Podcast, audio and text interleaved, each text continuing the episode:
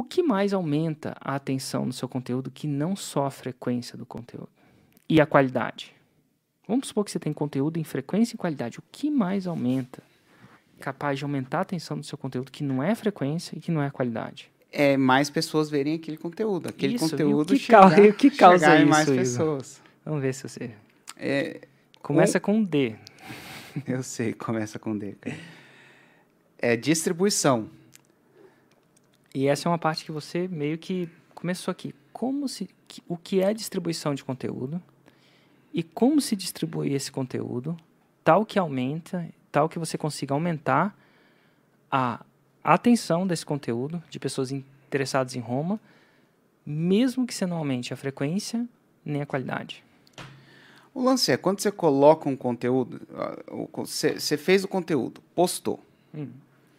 Distribuir é esse conteúdo chegar nas pessoas. Uhum. Essa distribuição ela acontece de duas formas. Um é da forma que é conhecida como orgânica, que é você simplesmente posta e as plataformas, o Facebook e o Google, que hoje são as maiores, eles, a critério deles, a critério do algoritmo deles, eles, eles vão lá e vão distribuir o conteúdo para quem eles achar que devem ser distribuído. Então eles vão mostrar aquele conteúdo para quem eles achar que deve ser mostrado. Uhum.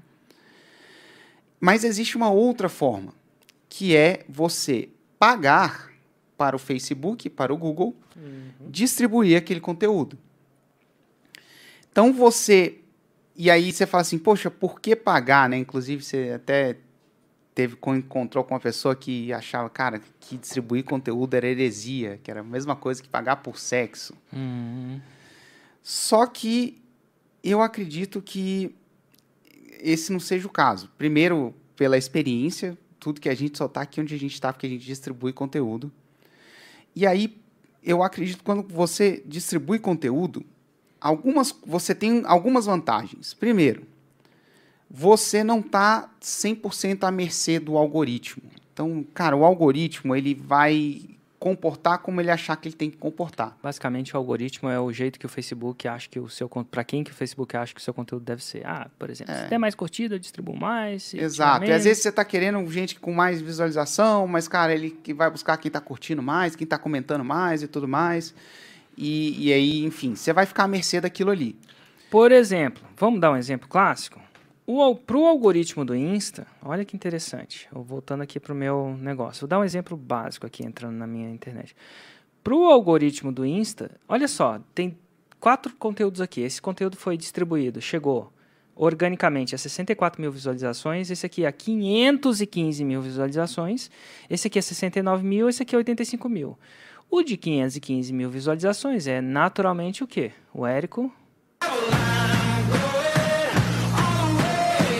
entrando na banheira de gelo.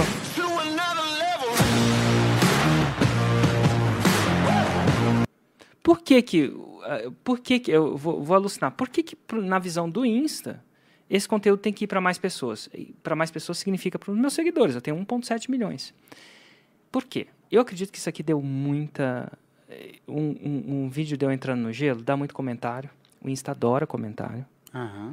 Dá muito compartilhamento. Algumas pessoas, ah, o Hélio tá entrando no gelo, compartilhamento, olha assim e tal. Curioso. Dá muita controvérsia. Ah, ele tá se matando, ele deve fazer isso. Ah, será que, o- será que o freezer tá dentro da tomada? Se não dá dentro da tomada, o que vai acontecer se a tampa cair? A gente adora, eu, eu posto esses vídeos no gelo- gelo só para ver os comentários das pessoas. E, e gera muito comentário, muito engajamento. E na visão do Insta, esse é o, isso que as pessoas querem ver. Essa é a visão do Insta.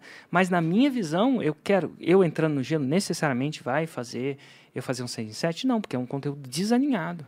Sim. E aí, então o que, que acontece? Na visão dele, o conteúdo que eu falo de 6 em 7 chega a menos pessoas. Porque tem menos comentário, menos assim, não é uma coisa tão controversa. Se eu falasse de política, imagina se eu falasse de política, ou falasse de um assunto mais controverso, É, ia bombar. ia bombar. Ia bombar porque ele, o Insta quer ver engajamento, eu acho. Mas eu não necessariamente quero distribuir pessoa, conteúdo por 6 em 7. Então, para eu, pra eu, eu discordo do Insta. Quem dera eu queria que o Insta distribuísse mais educação e menos entretenimento, por exemplo. Eu acho que é mais útil. Mas não, não sou dono do Insta, não sou do o algoritmo do Insta, def- define diferente. Então, como é que a gente distribui o nosso conteúdo? Nesse caso aqui não foi pago, mas a gente pega e faz anúncio. É porque o Reels não, não deixa distribuir pago ainda. É. Mas a gente vai lá e faz anúncio. Porque eu quero ter controle. Eu quero. Eu quero, se eu, se eu tenho um conteúdo que eu acredito que ele é melhor, eu quero fazer esse conteúdo chegar em mais gente. Por mais que o Insta não queira fazer isso organicamente, eu falo, então tá, se você não quer orgânico, toma aqui um dinheiro, e porque ele tem uma ferramenta de anúncios, Total, né? Você Quando faz um gente quer, anúncio. ah, o nosso escritório limpo, a gente não es- espera organicamente alguém entrar aqui e limpar o escritório. A gente contrata alguém e fala assim, ó, toma aqui um dinheiro. Eh, ele fala, beleza, então em troca disso eu vou oferecer esse serviço de limpeza e a gente limpa. Ele não Exatamente. espera, nem tudo é orgânico, não espera organicamente a coisa acontecer. É um negócio. E ele ganha, a gente ganha, né? O Insta ganha, a gente ganha, porque, enfim, aí o nosso negócio cresce. Então, Então, é, é- é preciso distribuir. exatamente. Porque se você não distribui, você vai estar à mercê do que o Insta acha que a sua audiência deve ver. YouTube é a mesma coisa. YouTube é a mesma coisa. E às vezes eu fico pensando, será que eu devia fazer um produto de como tomar banho gelado?